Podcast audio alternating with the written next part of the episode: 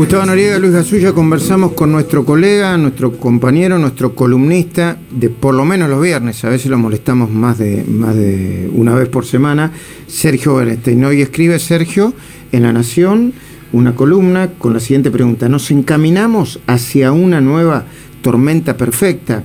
y hace hincapié en, los problemas económicos ¿eh? y en lo que podría pasar en los próximos días, las próximas semanas, los próximos meses, antes o después de la elección, ¿no? Una nueva tormenta perfecta en materia económica, pero también eh, atraviesa la, la, la, tormenta perfecta la nueva tormenta perfecta en materia política.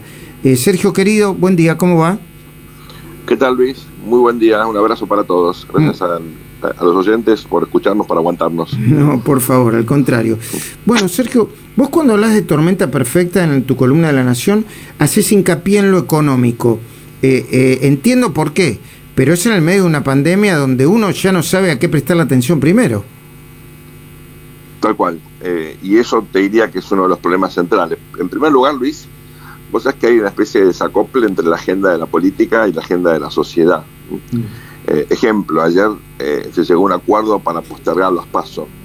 Bueno, eso no figura obviamente en, la agenda de ningún argentino, a nadie le importa eso demasiado cuando se vota. Es una cuestión totalmente, digamos, relevante solamente dentro de la clase política. ¿no? Eso, si querés, es una prueba de otros elementos donde también hay peleas, especulaciones internas, enojos, etcétera, con una sociedad que está apabullada por la inflación, obviamente por la inseguridad, miedo a lo que ocurre con esta segunda ola eh, en la pandemia, preocupación enorme por la educación, en fin, otras cuestiones que no tienen nada que ver. Pero al margen de eso, las cuestiones estratégicas de la Argentina, las distorsiones que genera la inflación, eh, la ausencia de un plan económico, la postergación del acuerdo con el fondo, todo eso obviamente alimenta un clima de incertidumbre y desalienta la inversión. Fíjate qué interesante el dato de febrero, donde eh, claramente cayó la economía respecto de febrero del año pasado, antes de la pandemia. ¿Qué quiere decir esto, Luis? Que indudablemente aquí hay problemas que están vinculados, obviamente, a este flagelo que sufre todo el mundo, pero nosotros le agregamos mucho, le agregamos mala praxis, incertidumbre, un gobierno sin rumbo, eh, y eso es lo que alimenta justamente este riesgo de tener otra crisis como la que Argentina no tuvo tantas veces, ¿no? Eh, Gustavo, ¿te está escuchando Sergio Berestein? Eh, Sergio, buen día. Eh, decía justamente que, que se resolvió un tema que no estaba en la agenda de la gente. ¿Por qué pensás, primero, que es prioritario para el gobierno cambiar la fecha de las pasos y por qué pensás que la oposición, entre comillas, cedió ante ese reclamo?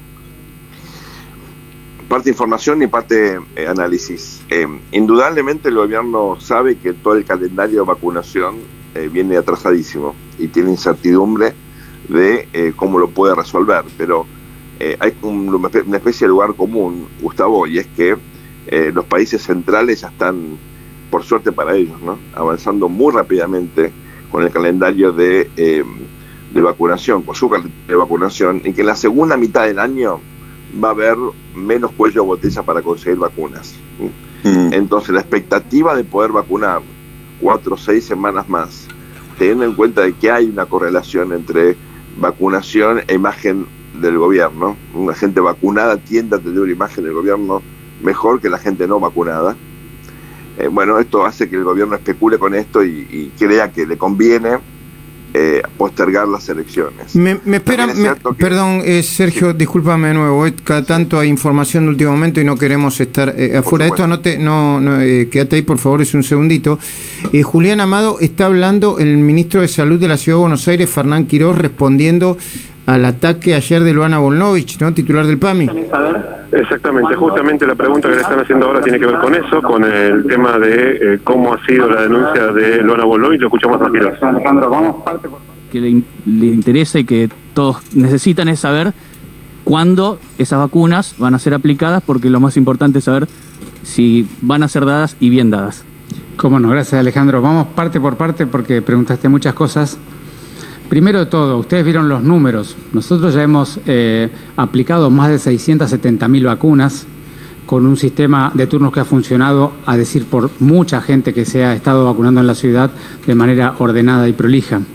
De esas 670.000 vacunas, lo que estamos discutiendo aquí es una asignación directa del Gobierno Nacional al PAMI de 5.000 vacunas. Esta es la magnitud del tema que tenemos. Ahora, nosotros hemos trabajado ya con 11 entidades conveniadas, eh, el, PAMI sería la doceava, eh, y hemos podido encontrar formas de trabajo colaborativo sin ninguna dificultad, cuestión que no nos ha pasado en esta oportunidad. Eh, ¿Y cómo fue el proceso? Vos me preguntabas. Es, el Gobierno Nacional tomó la decisión de por fuera de la cuota de la Ciudad de Buenos Aires, porque por eso no está dentro de ese 5% que falta vacunar.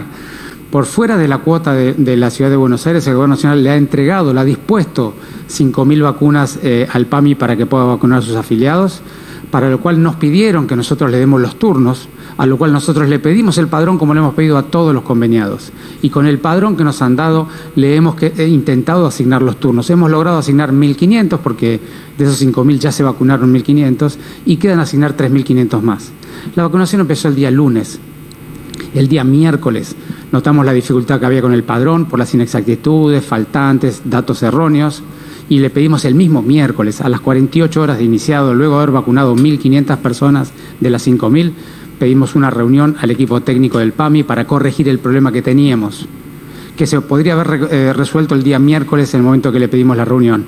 El PAMI a último momento suspendió esa reunión y el día jueves hizo una presentación eh, por medios eh, públicos, por, por, Twitter, de lo que estaba pasando. nosotros necesitamos recomponer los espacios de trabajo operativo. Perdón, Julián, te, te, interrumpo de nuevo, creo que está respondido ampliamente, que, que bueno, eh, independientemente que puedan tener errores, yo creo que el gobierno de la ciudad se equivocó cuando dio turnos, y lo recuerdan esto, ¿no? las colas que, complicó y mucho y lo criticamos fuertemente. ¿Qué nivel de precisión para responder y, con explicación? Eh? Es, eh, es, es un, bálsamo de, aire fresco en el medio de tanto ruido con los datos. no sé si compartís con nosotros, Sergio Berestein. Sí, absolutamente. A ver, Vos sabés, Luis, que esta crisis está proyectando a la arena pública líderes que obviamente no estaban en el radar. Eh, y esto no solamente ocurre en la Argentina. Te doy un ejemplo. El vicepresidente electo de Ecuador es un médico. Mira vos. Que el presidente electo Lazo eh, identificó como uno de los líderes ¿no? de lo que se podía hacer, lo poco que se podía hacer. ¿Te acuerdas del desastre que fue Ecuador en la primera ola de la pandemia? Eh, y yo creo que en el caso de Fernán eh, seguramente habrá otros en las provincias y no tenemos desde Buenos Aires la posibilidad de identificarlos. ¿no? Eh, lo que ha puesto es su formación, su sentido común. Cuando no sabe algo lo dice, cuando se equivoca lo reconoce. Digamos, algo bastante extraño en la política tradicional, ¿no? Y me parece que esto es un soplo de aire fresco. Sergio, en ese sentido, Luis Gasulla te saluda. ¿Cuánto gana, cuánto gana y cuánto pierde el gobierno nacional con esta pelea que encaró a Horacio Rodríguez Larreta, colocándolo en el lugar que antes ponía a Macri, ¿no? Bueno, es muy interesante eso, porque eh, muchos están como festejando del lado de, de, Larreta que el gobierno lo ponga en el centro del ring, ¿no? Eh, yo quiero advertir que estamos en el medio del despelote y, todavía falta mucho, ¿no? Eh, y el gobierno nacional tiene capacidad de daño. Entonces, bueno, digamos, Larreta efectivamente, digamos, intentó estar a la altura de las circunstancias, y tal vez en el corto plazo esté ganando visibilidad, conocimiento, puede exponer sus atributos como líder, pero bueno, falta mucho, esperemos a ver cómo termina esto para evaluar costos y beneficios.